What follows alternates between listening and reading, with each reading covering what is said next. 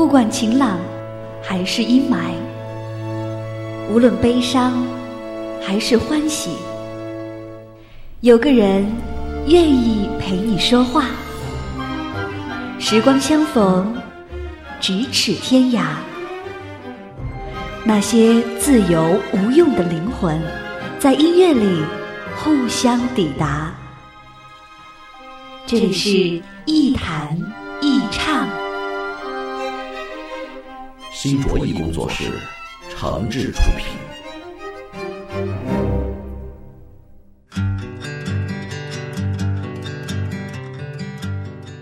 欢迎各位来到一弹一唱，我是梁毅。在收听节目的同时，别忘了关注我的新浪微博“梁毅一九七六”，或者是加入一弹一唱的微信播客粉丝群，把自己的意见、想法和感受啊，随时随地的和小伙伴们一块儿分享。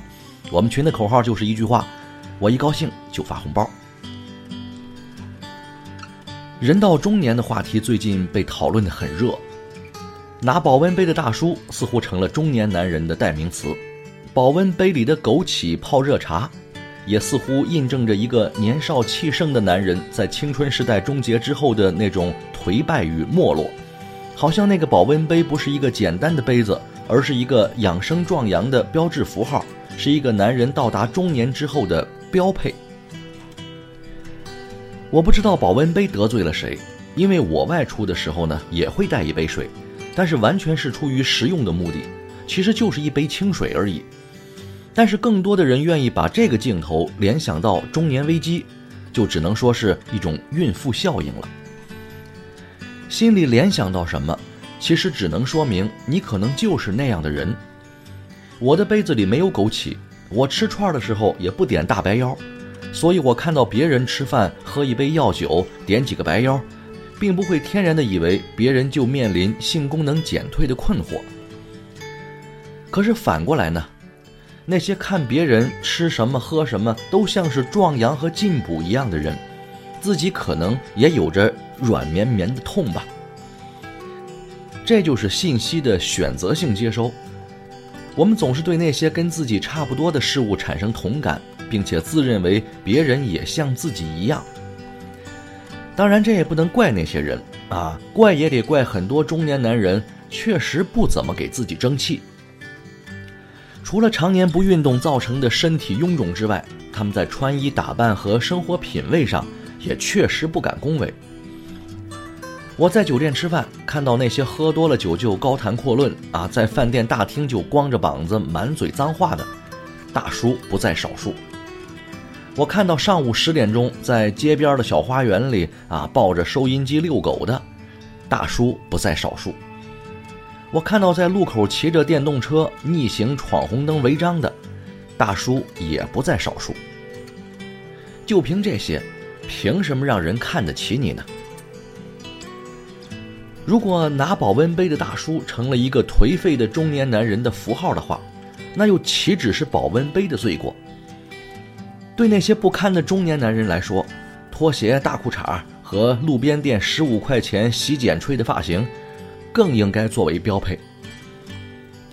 有一次，一个八零后的朋友跟我说：“说我现在真不怎么爱参加这个过去同学的聚会，因为大家毕业时间太长了。”啊，大部分同学都成了大叔大妈。你说我穿的好看点儿，都被他们认为是另类。聚会时候的话题呢，根本就不是要不要孩子呀，啊，要不要创业呀，等等这样的话题，都是孩子中考成绩怎么样了，哪里有好的中医大夫啊，等等这些话题。你说一起合个影吧，大家都是使劲给自己上美颜的效果，那我得使劲给其他人用美颜，要不就显得我跟他们的下一代似的。这就是一个例子。养好自己，除了身体，还有形象；除了举止打扮，还有尊严和体面。这些都不是一个保温杯能解决的。真正年轻的人，拿什么杯子都有范儿，那是骨子里的，是我们自己的生活状态塑造出来的。不用枸杞，也很自信。远离喧嚣，忘记烦恼，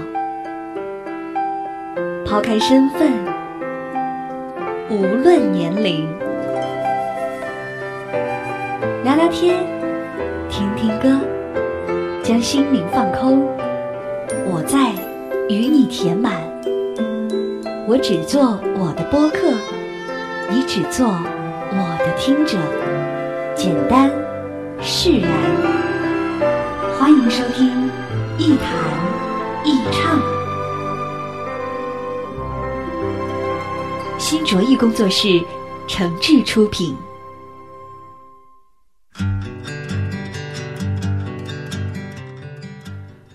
中年男人的窘迫和沧桑，大多来自生活的压力和自己内心的纠结，那是一种自我的消沉和对自己的不尊重。颓败的男人不怎么体面，同样，怨妇的样子也不好看。朋友圈里的同龄女性朋友啊，时不时的会转发一点对生活不满的文章，或是晒一下独自带娃看家的那种抱怨。或者在朋友圈里，某人对老公的抱怨后面加上支持的评论和点赞。说心里话，我特别尊敬那些承担了大部分家务劳动啊，特别是在照顾孩子方面付出比较多的女性朋友。我曾经不止一次的跟我的各种朋友说过，在对待孩子的问题上，做父亲的绝对不应该缺席。这不仅关系到对孩子的人格、性格、行为习惯等等的培养。还关系到一个基本的家庭责任和夫妻关系。可能我很幸运啊，至少在我的朋友圈里，我认识的大部分做父亲的朋友都很照顾家庭和孩子，即使在时间上不能投入的像做妈妈的那么多啊，但是也会很有效率的使用那些跟孩子和家人相处的时间，而且很用心。即便是某些特别没有时间和精力照顾家庭的朋友，我也能感觉到。他们在有了孩子和步入中年之后，特别想调整一种生活思路，就是希望在家庭、工作、孩子、朋友等等这些关系之间做出一种权衡和取舍。我当然不会因为我的这个狭隘的朋友圈关系，就偏执的认为天下所有男人都对家庭和孩子这么上心，因为还是有不少女性在抱怨自己的老公付出的不够。尽管他们没有那么大肆的宣扬这些事儿，但是那些情绪还是能在一些生活细节和举止言谈之间看得出来。甚至就算是两口子分手了，他们也不放弃在孩子和朋友面前说这个男人的坏话。对此，我真的得说明一下我的看法。第一，怨妇的形象一点都不体面，这只能说明你们夫妻关系有问题，而且所有这样的抱怨。都只能让更多的人望而却步，不敢参与。第二，结婚生孩子这事儿呢，真的纯粹是自己的私生活，是自己最起码应该有能力承担和解决的问题。所以最好还是把这些问题放在自己私密的环境里去处理，自己家里的事儿跟自己家的人关起门来说比较好，在外面抱怨家人，不是什么露脸的事儿。第三呢？其实天下所有当妈的都不容易，他们不仅盼着孩子好，还得盼着自己的老公好啊，还得安排好自己的工作，其实压力也挺大的。可是反过来想想，要是男人来扮演这样一个辛苦持家的角色啊，买菜做饭看孩子，是不是女人就没有了那些抱怨了呢？还是抱怨会更多呢？我不是直男癌啊，也无意替男人们喊冤抱屈。因为毕竟有些老爷们儿呢做的也确实不到位，但是我只能说，如果我们在朋友圈里看到某些文章，把一个照顾家庭和孩子的女性形容的特别凄惨和无趣，那请女性朋友在感受到这种信息迎合了自己某些发泄的快感之后，最好也冷静的想一想，一个人自尊而体面的生活，一定是这个人本身特别要强，也特别肯干。同时呢，它更是一种环境长期塑造的结果。我们的脸色、皮肤、眼神、衣着、谈吐、认知、气质、做派、行为，都在体现着我们的父母、爱人、孩子、家庭等等生活环境和生存空间的综合影响。这是我们证明自己最诚实的方式。好吧，今天节目就说到这儿，我们下期再见。太阳就是太阳，照着半边月亮。房子、车子我养，孩子你多帮忙。洗衣煮饭煲汤，样样我都擅长。全心守在家的后方，让你在外风风光光。老婆年轻漂亮，女儿甜美时尚，说我抠门怪我赖账，联手谈和找我算账。把我说成这样，还不是被你影响？你我可以做吗？何必互相较量？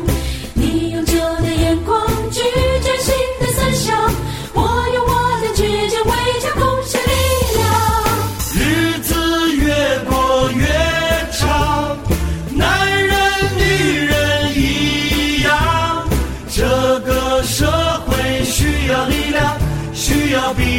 学会体谅。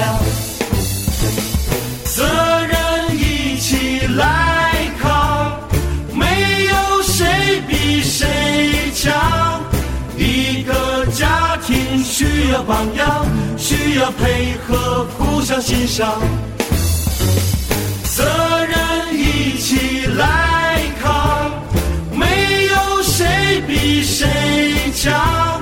一个家需要榜样，需要配合，互相欣赏。